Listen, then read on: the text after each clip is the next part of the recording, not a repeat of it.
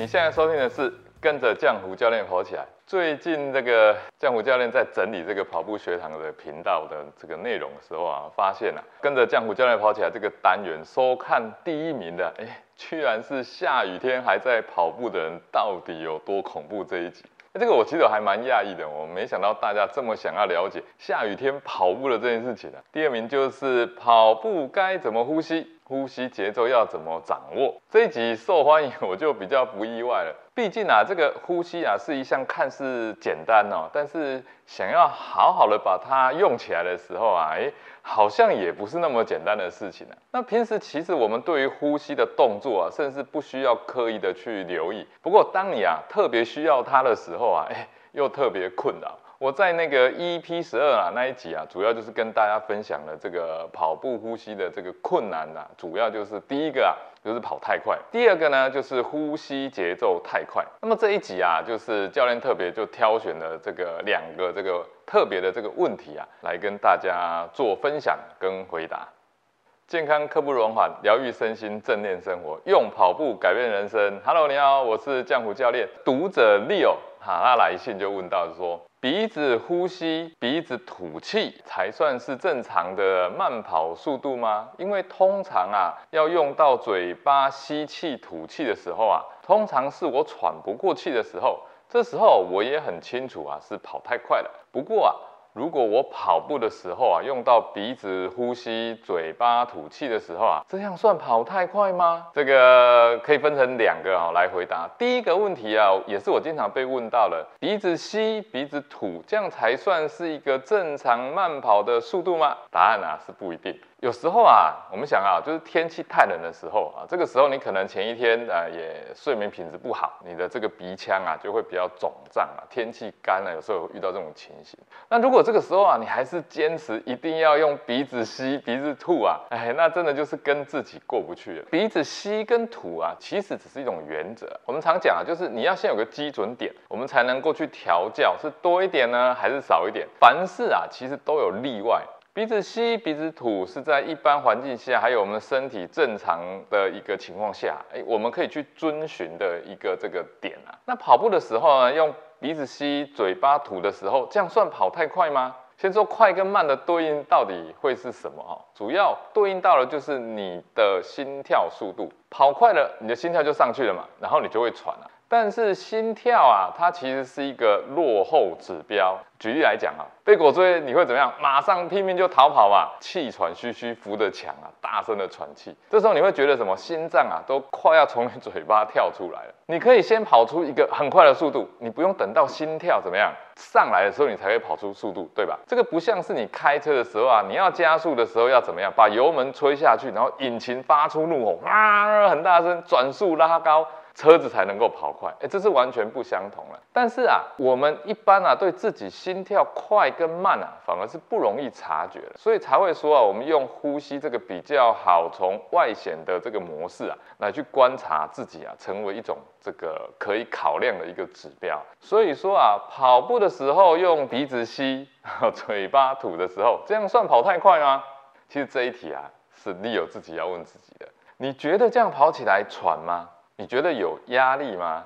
如果你今天的目标是慢跑一小时，那么你可以维持用这样的速度跟感觉跑完这一小时吗？如此一来啊，我们才能够真正的什么用跑步来认识自己，因为这些所讲的就是你真正能够感受到的一个东西啊。最后顺道呢，就补充一个小技巧，如果你比赛的时候，更应该关注的是什么？是你的体感。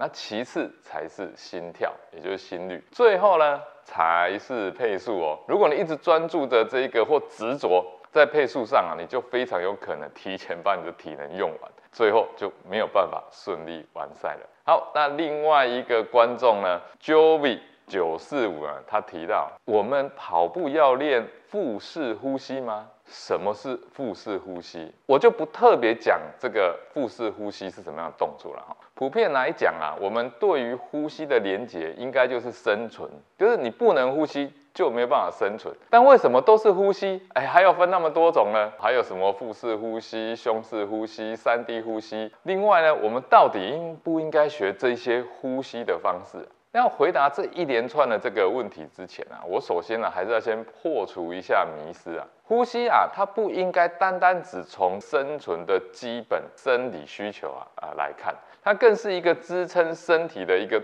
重要机制哦，这里你可能又会有点压抑了。支撑身体，那不是应该是什么？是肌肉跟骨骼吗？哎，怎么会是跟呼吸动作有关呢？好，我们这里啊，就假设 Joby 九四五会提到这个问题啊，我猜他应该知道所谓的叫做核心稳定啊这个话题。我们先想象一下，我们自己的这个身体躯干啊，像一个橡木桶，一个桶子一样。它是一个啊，可以让身体稳定啊，它就是靠这个一圈一圈的这个什么板子哦，一圈一圈围起来。然后呢，它有个上盖，还有个下盖。那主要的功能呢，就是让我们的身体啊，在任何动作下都可以帮助稳定我们的躯干，保护脊椎啊，并且啊，提供脊椎足够的这种支撑力道。的这一群肌群，哎，你就想象它就像一个橡木桶。那么呼吸啊，就像在这个橡木桶里面的加压。当上面的盖子啊往下压的压力越大，这个桶子的这个稳定度跟强度也就越大。这有个专业名词叫做腹内压，就是腹部的腹，内部的内，压力的压。所以呀。回过头来，我们就要反问了。那我跑步的时候要维持这样所谓的腹内压嘛？千万不要落入这种刻意控制的陷阱。其实我以前讲过这一题，哎，很多人啊就这样好像憋着气在跑步，其实这是不对的哈。这种呼吸的锻炼啊，其实是你平常时训练的时候要去做的事情。透过这种三百六十度深层的这个呼吸啊，去训练，让你的这一个练习深层呼吸跟躯干这一圈的肌肉这个启动。跑步时啊，你只要维持这种深而且长的呼吸节奏，舒服稳定最重要。这一圈的这种呃稳定核心肌群的肌肉，它会自然而然啊就去启动。所以其实所谓的这个腹式呼吸啊、胸式呼吸啊，还有三 D 呼吸啊，都是类似的在传达这样子的一个概念啊，会是一个当时在教学的时候给他的一个名词。那我们反而啊。是要去反问他背后的真理，他想要告诉我们的目的是什么？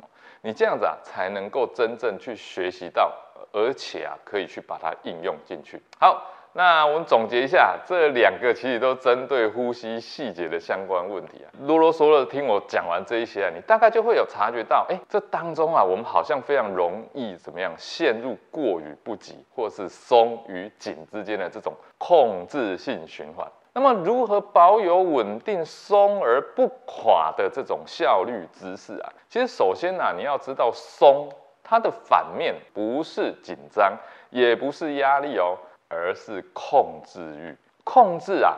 一个动作，你会需要专注在这个上面，你的肌肉就会不自觉的用力。但是透过感知放下控制，你才能够真正获得一个既放松又稳定的一个跑步节奏，还有姿态。好，这集节目就到这边。那么跟着江湖教练跑起来啊，是一个运动笔记跑步学堂旗下的一个针对入门跑步运动相关话题的频道，特别适合新手跑步运动或者想要了解跑步的人收听。我们聊运动，也聊生活，也聊健康饮食。我们每周一都会固定更新，所以一定要帮自己订阅收听起来。下期节目呢，我将跟你分享更多有趣的跑步生活知识。如果你喜欢这期节目的分享，欢迎到 Apple Podcast 及 Spotify 给我五星评。评价或留言给我鼓励，我们下期节目见。